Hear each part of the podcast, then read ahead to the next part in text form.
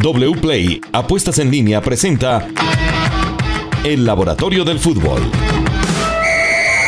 Hola, bienvenidos. Este es el Laboratorio del Fútbol de una presentación de wplay.co Apuestas Deportivas. Hoy este laboratorio viene súper recontra cargado.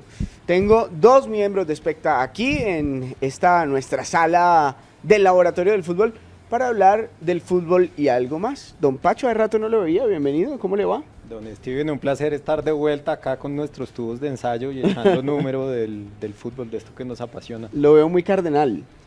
Eh, las apariencias engañan, las apariencias engañan. Es pasión, es pura pasión, pero usted sabe Vale. que mi pasión va por otros lados. Muy bien, señor. Luis Alejandro. Eh, querido Steven, ¿qué tal? Eh, muy emocionados con, con lo que ha pasado en el Mundial Femenino.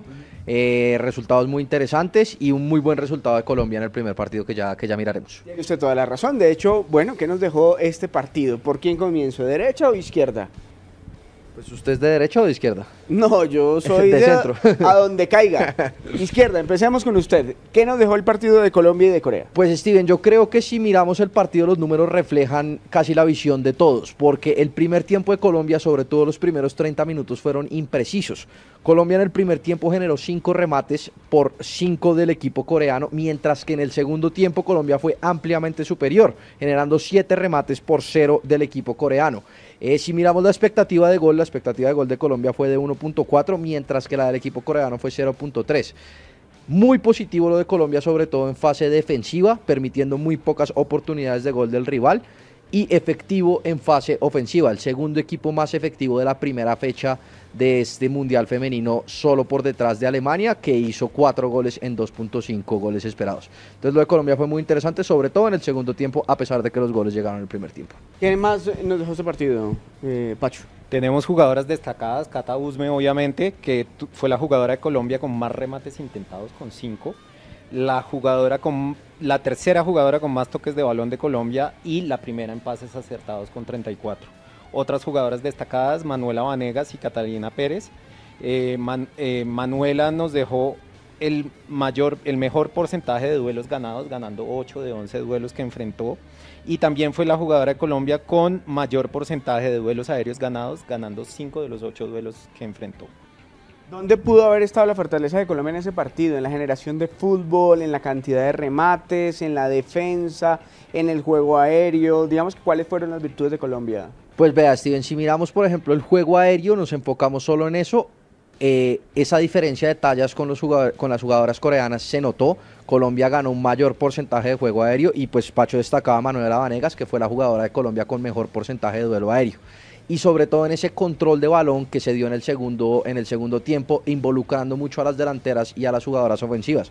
No solo Linda Caicedo, sino Catalina Usme y Mayra Ramírez se involucraron mucho en el juego. Es muy diciente que, que Catalina Usme, delantera, sea la jugadora del equipo con más toques de balón. Habla de un equipo muy con- compacto y de mucha interacción eh, de la pelota a las jugadores de ataque. Destacado, como decía Pacho, el tema de la arquera, eh, porque Catalina Pérez fue no solo eh, fundamental en esas acercaciones, eh, en los acercamientos de Corea en el primer tiempo, sino que si la comparamos con todas las arqueras del Mundial en la primera fecha, fue la que más salidas exitosas por fuera del área tuvo. Entonces, ese, esa cualidad de la arquera es importante y será importante para el resto de los partidos. Y se vio mucho en el partido, ¿no? Transmitía mucha seguridad para el equipo desde el saque, desde el saque de, de la arquera de Colombia se veía que se generaban oportunidades de gol frente al arco de Corea. Entonces sí transmitió mucha seguridad para el equipo y eso se ve reflejado en los números. Bueno, muy interesante lo de Colombia. Yo creo que además le ha ganado a un rival que está en un ranking importante de la FIFA. De hecho, está por encima de nosotros en el ranking FIFA eh, femenino.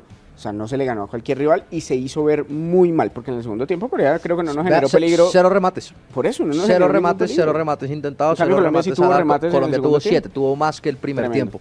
Entonces, Claro, sí, lo- más, se veían mucho más eh, en confianza. Sí, lo- los primer- la primera media hora la imprecisión de Colombia fue mucho mayor que el resto del partido. Eh, ese es un tema de lo que usted decía, de nervios eh, y pues cuantificable en este caso con los números, pero sobre todo esa superioridad de Colombia ya, ya se adueñó del partido y consiguió los primeros goles. Fue notoria y, y, pues muy destacado este debut de Colombia y esperanzador. Bueno, muy bien.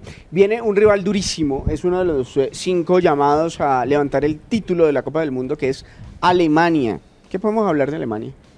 Pues el poderío ofensivo de Alemania es notorio y claramente es uno de los favoritos. Viene de marcar seis goles, ¿no? A Viene de marcar seis goles, además eh, esto producto de una expectativa de gol de 2.5 que ambos fueron el registro más alto de la primera fecha.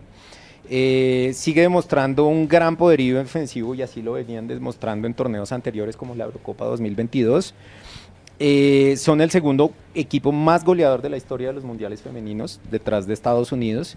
Y en la primera fecha fue el equipo con más pases, más toques de balón y el segundo con más posesión detrás de, de España. El índice de posesión de Alemania en esa primera fecha fue del 74%, lo cual todas son cifras que claramente hablan del poderío ofensivo y de la posesión de balón del equipo alemán. Alemania, un hueso duro de roer. En el papel está que es el partido perdible. Ojalá no sea así. Pero es un partido muy complejo. Pues es un partido muy completo, eh, complejo porque además Alemania tiene un historial muy positivo ante rivales sudamericanos en mundiales.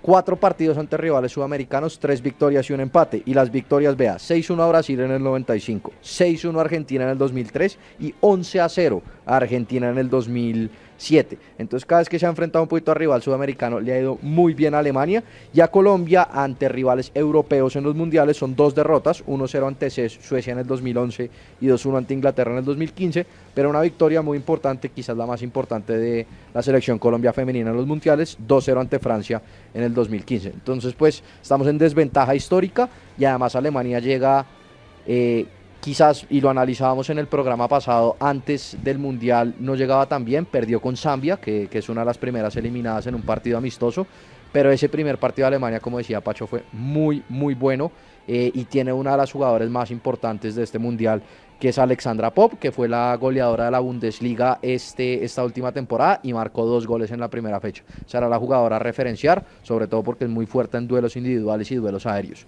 Entonces la selección Colombia tendrá, sobre todo las centrales, que tener mucha referencia con esa jugadora en pelota quieta y pues en jugadas en movimiento. Bueno, antes de abrir el espectro y hablar de equipos y de jugadoras destacadas en este mundial, aparte por supuesto de las colombianas, vamos con la primera tanda de cuotas de wplay.co porque Don Jonathan nos tiene oportunidades enormes, inmensas, de ganar jugando como nos gusta con el fútbol.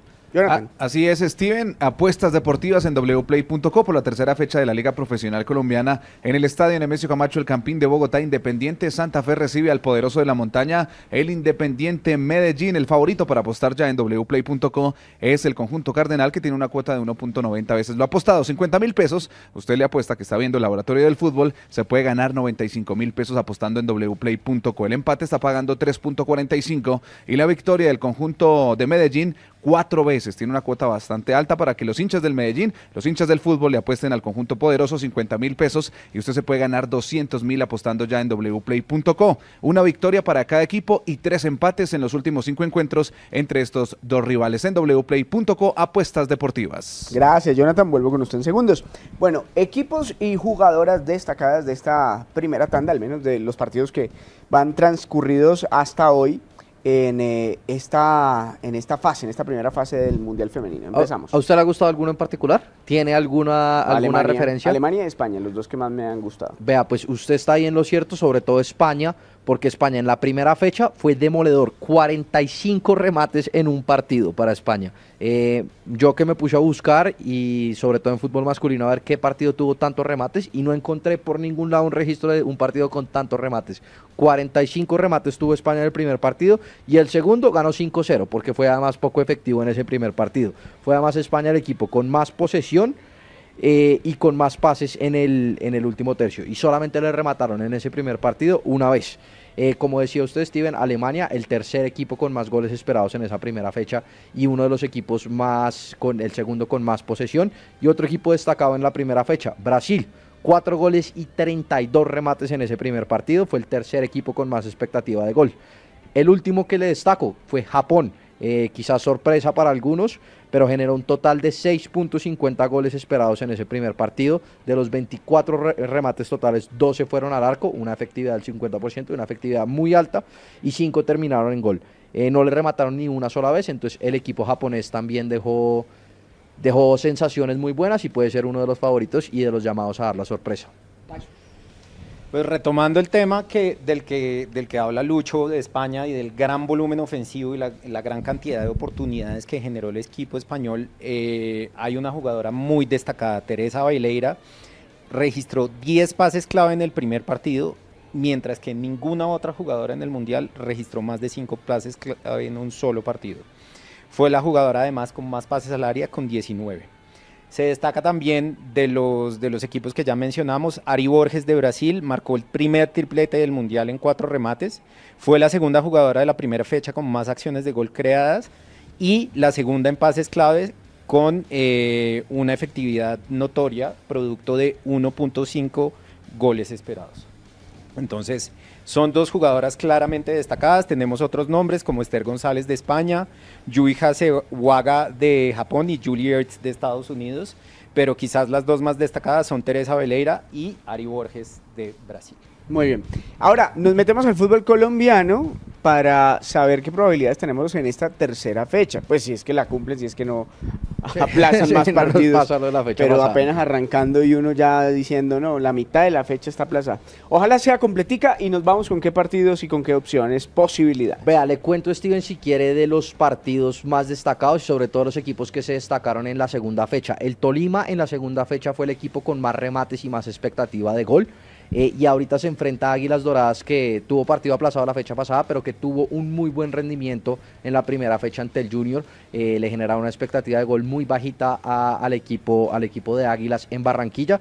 Entonces, pues era un partido muy interesante. El Tolima es favorito con el 49% de probabilidades de victoria, el empate 27% y la victoria de Águilas Doradas el 24%. Pero por lo que le digo, dos equipos que llegan en buen momento y tendremos, eh, tendremos que tener referencia de de este partido. Y otro, eh, a la espera de lo que pase hoy en el clásico entre América y Nacional, otro de los partidos destacados donde hay un claro favorito es el América de Cali contra el Deportivo Pasto. El América es claro favorito con un 52% de probabilidades, el empate 27% y la victoria del Pasto 21%. Y le resalto el último que, que quizás es el partido más atractivo de la fecha, el de Santa Fe que también tuvo partido aplazado la fecha pasada, pero que tuvo un muy buen rendimiento y se le notaron cosas diferentes al estilo de Uber Boder comparado con el semestre pasado. En la primera fecha es favorito contra el Deportivo Independiente Medellín, 49% de probabilidades, el empate 26% y la victoria del Deportivo Independiente Medellín 25%.